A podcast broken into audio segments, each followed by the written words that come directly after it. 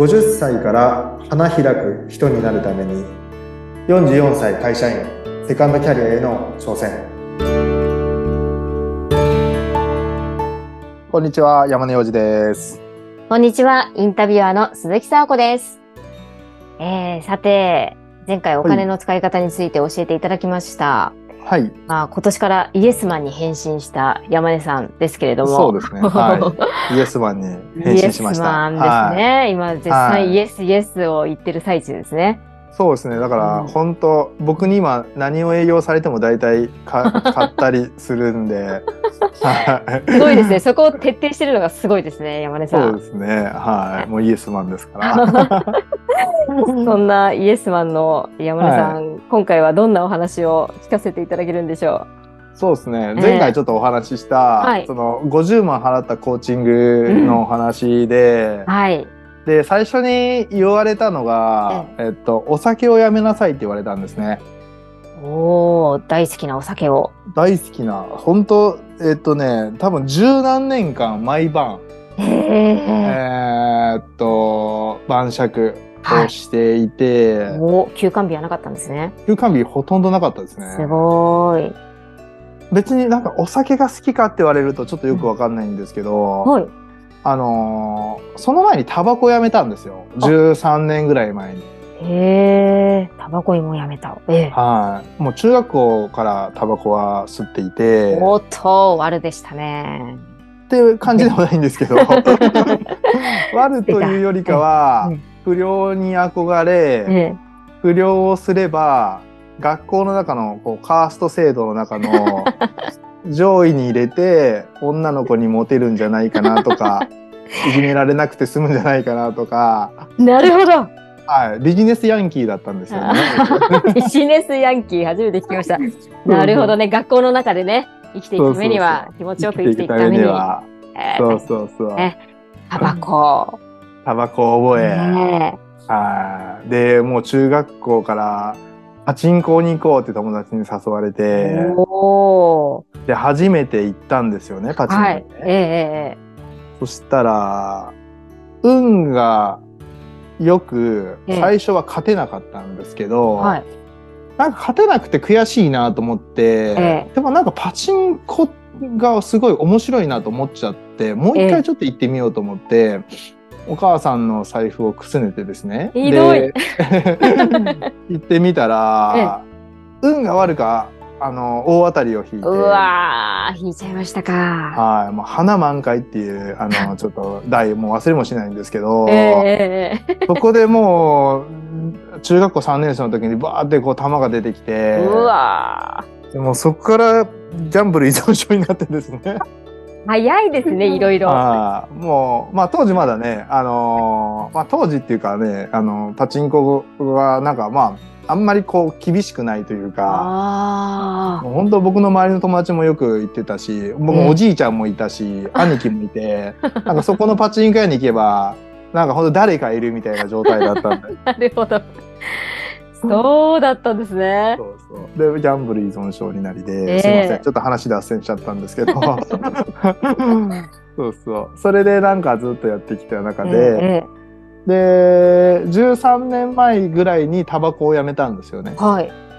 そしたら、えっと、酒が飲めるようになったんですよ。なんかやっぱりこうタバコを吸ってると血管がこうこうギュッとなるから、うんうん。あんまり僕もともと酒があんまりこう弱かったんです、ええ。で飲めなかったんですけどそれがなんかタバコをやめることによって酒がめちゃくちゃ飲めるようになって。だから酒やっと飲めるようになったと思ってええ飲み始めたらどんどんどんどんあのアル中になっていって。ハマっちゃいましたか？ハマっちゃって。はい。だからそうですね。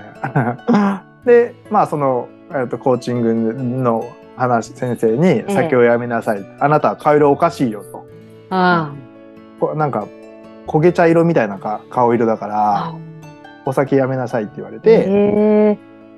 それでちょっとお酒やめると勇気いるじゃないですか。いや飲まれます？いや、飲みます。好きです。あ好きです。毎日飲みます？です。いや、毎日は飲まないですかね。ああ。毎日、まあ、えっ、と、でも晩酌はしちゃいますよね。でも週に2、3回は休館日とか作るかな。それ偉いですよね。ええあ、偉いですかね。そうなくて、あ休館日は。もうええ本当の、もう夕方ぐらいになったらお酒のことばっかり考えてて。今日どうやってお酒飲もうかなって考えて生きてて。あいや、でもね、お酒ってやっぱり楽しいですからね。そうですよねはいええなんか気分良くなるし。そうそうそうそう。ええでもね、く僕、まあ、アル中みたいになったら、本当酒飲まないと寝れないっていうふうに錯覚しちゃって、あええぜだからもう酒ないと寝れないから、だから寝るために酒飲むみたいな、もう、ループに、多分ね、9割ぐらいの人陥ってると思いますよ。じゃあ、本当ですか？うん、うん毎日酒飲む人は。うんああ、それはちょっと危険な匂いがしますね。僕も完全にそうだったんですけど、ええそれを言われて、で、まあイエスマンですから、僕は。えはい。だからやめますっていう形で、おやめて、ちょうど今日で106日目なんですね。おおすごいですね。続いてますね。はい。で、まあ、やめてみて思ったのが、えまあ、多分もう一生酒を飲まないなっていう形でえ、決め、まあ、まあ、きまだわかんないですけどね、ずっと戦い続けるもんなんですけど、依存症になってしまえば。うん、まあ、でも多分もう、もうお酒はなくていいなっていう形で、卒業ができたなっていうのがえ現在です。はえ、今までタバコも、い。はい。えー、やめて、はい今。回お酒もやめることができて、ギャギャンブルも、パチンコもやめるパチンコもやめましたね。はい。ギャンブルもめちゃくちゃ依存症で、本当、そっからね、あの、ハマっちゃって、塾、まあ、その時学習塾行ってたんですけど、た。え塾のお金使い込んだりとかね。えひどい もう、山根少年ひどいですね。すよ。本当に。うんお父さん、お母さん、ごめんなさいですね。き聞かれないようにしたいですけどね。そうそうそう。うんと高校の時もずっとバギャンブル行ってたんですけど、えで大人になってもそうですよね。もう本当やっぱパチンカーの前に行ったらもう本当もう行かざるを得ない状況なんですよね。えそんな感じになっちゃうんですね。もうやめたいけどやめれないみたいなああ、まさに依存症。依存症ですね。わあ1000円、1000円あればもうパチンコ屋に行って、もしかしたら出るかもなと思いながら、で、たまに出るんですよね、そういう時ああそうか。うん出ちゃうとま。た。ら出ちゃうとまたとか。あーそうそうそうそう。あーでもその依存症からこう脱却するのってなかなか大変だと思うんですけど、そうですね。これはどうやってやめてこられたんですか？そうですね。ええなんか、やっぱり、えっと、こう、本、真実を知るっていうのが実は一個あって、はい。なんか例えばですけど、ううんん、タバコなんかそうなんですけど、もともとタバコって吸って美味しいと思った人誰もいないじゃないですか。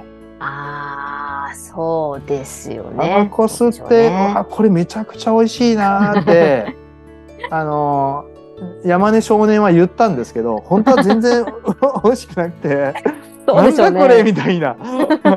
もう、もうゲホゲホむせて、死にそうになりながら、美味しいなーって言ってたんですよ。頑張ってましたね。頑張ってたから、ビジネスヤええンキーだから、頑張って。頑張った。ああ、美味しくないですよね、それはね。美味しくないんですよね。えで、美味しくないけど、美味しいってい思い始めて頑張ってやったらいつの間にかそれがめちゃくちゃい癖になって。ああ。でもうそれがないと生きていけないぐらい。タタバコなんかそうですよね。もうタバコや,、やめるって。実は、えっと、ヘロインやめるのと同じぐらい依存度が高いんですよ。そんなはい、大変な、そうなんですよ。覚醒剤よりヘロインの方が全然依存度高いんですけど、そうなんですね。はいえーそれをやめるぐらい実はタバコって、あのー大変な依存依存依存度でいうと高いんですよね。ねそれをやめるんでそれはめちゃくちゃ大変なことなんですよ実は。ええ。タバコやめるって。いや、だってね、いろいろ聞きますけど、お医者さんとかにいてね、やめるとかね、いや、うん。うん。うん大変なんだろうなって。大変なんですよ。あでもなんかその事実を知ること。タバコってそんなに依存度高くないってみんな思って舐めちゃってるんですけどしかも法律で OK 出てるんで、まあそうですよね。コンビニ行ったら買えるじゃないですか、ええどこでも買えるんで、ええだから実はタバコやめるのって多分覚醒剤やめるより難しいと思うんですよね。ああいい、それは意外でした。うん。えでもそのその事実をまず知ることええですよね。えうん、依存度が高いということですね。そうですね。うん。で、依存度が高くなれば高くなるほど、それがないと生きていけないと思っているので、うん。そのほし本当のタバコっていうものをちゃんと知ることがすごく大事で、うん、あ、タバコってこういうもんなんだ、みたいな。まあそこでやめるっていう決断をするんですけど、なんかみ皆さん結構知らずにやめようっていうなんとなくの思いつきでやめるケース多いと思う。まあそれでやめる人もいると思うんですけど、ええほとんどの人がやっぱそれでやめれなくて、やっぱタバコの真実に気づくことですよね。あそれだけ恐ろしいぞと。そうですそうでね。すね。いや、お酒もでもね、はいなかなかやめられないですよね。そうそうそうそうそう。で、お酒もそうで、えっと、まあお酒今日で106日目ってあったうんですけど、はやっぱまあお酒も一緒なんですよねタバコと一緒、うん結局依存度がめちゃくちゃ高くてで体にも悪いし頭にも悪いし心にも悪いって分かってはいるけど、うんでも飲んだら楽しいから飲む、い。うん。ではい。逆に言えばもうアル中みたいにななれば飲まないと寝れないと思えば まずいですね。ねもうお酒は絶対必要人生に対してとって必要いやお酒はいいじゃんってお酒をどんどん正当化していくんですよね。ええええええあしちゃいます、しちゃいます。ですよね。はいうんだからどんどんどんどんお酒のいいところばっかりをあの自分の頭の中にイメージして置いておくと結局そこのそれも完全にその状態で依存してるっていう状態なんです。ああ、確かにね。だから多分鈴木さん今お酒ってイメージしたら多分プラスのイメージがいっぱい湧くと思う。いやー、プラスですね、完全に。逆にマイマイナスなこと言ってる僕は多分敵ぐらいに思ってる。え そうです、すいません。えなんでお酒のこと悪く言うのそんなにみたいな感じえだと思。ええ思っちゃいますね。うんすいません。でもまあまあ両方知ればいいよくて、ええああじゃあお酒ってこういうもんなんだなっていうのをうん知った時に、まあ悪い要素がめちゃくちゃあるんで。うん。ってなってやめるって決断するんですよね。じゃあちゃんとこう悪い部分をしっかりと見るということですねち。ゃんとまずはね、うんそこからスタートしていかないと、うん絶対プラスの要因ばっかり探しちゃってそれをが我慢しないといけないんですよ。要はこんなお酒って楽しいしいいことあるのにそれを我慢しないといけない自分はどんどん目減りされていくじゃないですかストレスだし。そうですね。うんでなんかいいことないんですよね。それうんいいことないですストレスじゃないですか。そんな例えばいいそんな人生を豊かにしてくれるお酒をやめる理由ってないじゃないですか。ないです。そもそもの。ないです。うん むしろハッピーにさせてくれるっていうね。ですよね、ねなんでやめるのバカじゃないのって話じゃないですか。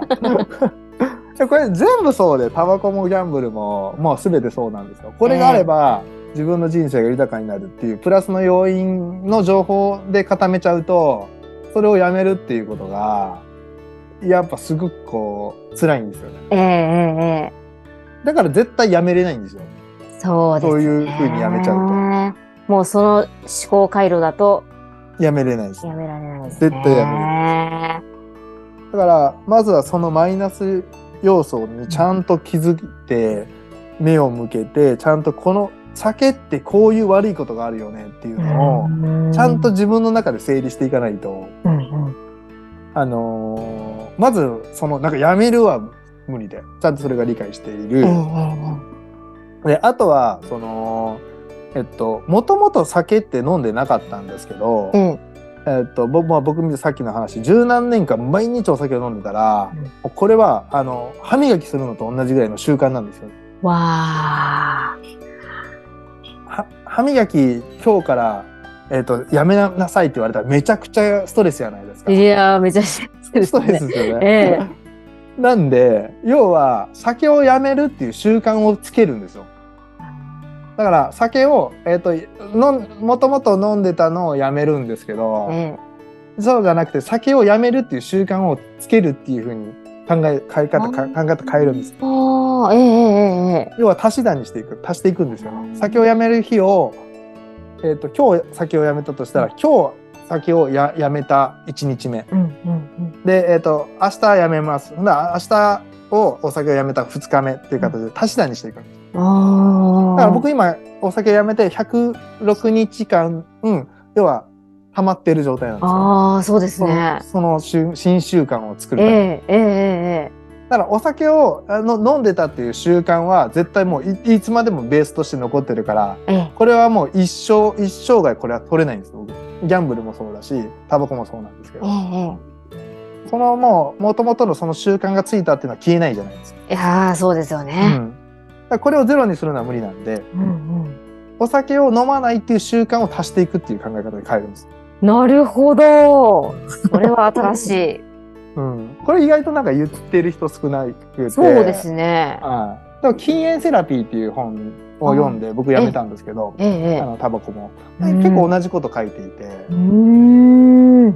だから一生涯そのタバコを吸ってたっていう事実はなくならないけど、タバコをやめるっていう習慣をつければ、次はタバコを吸うことが要は無理になる。なるほど。ああ、だからその新しい習慣で今までの習慣を上書きしちゃえばいいってことですね。そうですそうですう。ーん。ただその真実をちゃんと知らないといけないというかえ、えええうん、そのじゃあお酒っていうものをちゃんと理解した上でその新新習慣を身につけないとええ、え。うん、ずーっといいものをやめるのは無理じゃないですか。まあそうですよね。うんええ歯磨きやめなさいって言われて、え新習慣で歯磨きやめるっていう習慣をつけてもええ。いや歯磨きのメリットはあるけどデメリットってないですよね あんまり。ですね。ええ。うん例えば歯磨き粉がめ歯歯ブラシの歯磨き粉がめちゃくちゃ体にまああれ実は悪いんですけど、うんああ、そうなんだ。ええ。歯磨き粉悪いんですよ。だけど、えっ、とまあこれは悪いっていう事実をすれば、うん歯磨き粉をやめれるのはやめれると思うんですけど、そうですね。いやー、何事も真実を知ることが大事ですね。そうですね。で表裏両方知った上で、えっ、とやらないと新習慣を身につけるっていう風にやって、ちゃんとこう記録のログを取っていくんですよね。あだから今日106日目です。明日107日目ですっていう形でログを取っていけば、例えばお酒を飲まないといけないし、まあ結構あるんですよね。僕もあの、こう、え営業なんで、お客さんと飲み会に行きましょう。え行って、えーっと、ゴルフ行って、うんで今まで当たり前にようにイエーイとお酒飲んでたうんんで、うんそれが、いやいや、僕炭酸水でってなるんで、ええおいおい寒いなってなるんです。ええいやなりますよね。なんでこいつ飲まねえのかよみたいな感じになるんですけど、ええ まあそれでもやっぱこう、あの、飲まないっていうふうに決めるのは、いや、今日70日我慢したんだから、ここで飲んだらバカでしょってなるんですよ。積み上げてきたものがありますから積み上げてきたね。ものが。だだから、それをそのとその時にまあここまで我慢したんでこれをゼロにする崩すのはもったいないよねって思えるえーようにちゃんとログを取っておくというか今日何日目何日目っていうのをちゃんとログ取っておけばそれがそのなんていうんですかそこに帰ろうとし絶対来るんでそういううんもともとの習慣はうんそれをちゃんと跳ねのける要因としてちゃんと数字っていうのが一番はいなるほどねは。い目に見えるようにしとくと分かりやすいで。そうですすねはいわかりました。本日はうん山根さん流脱依存症について お話しいただきました。はい。山根さんどうもありがとうございました。ありがとうございました。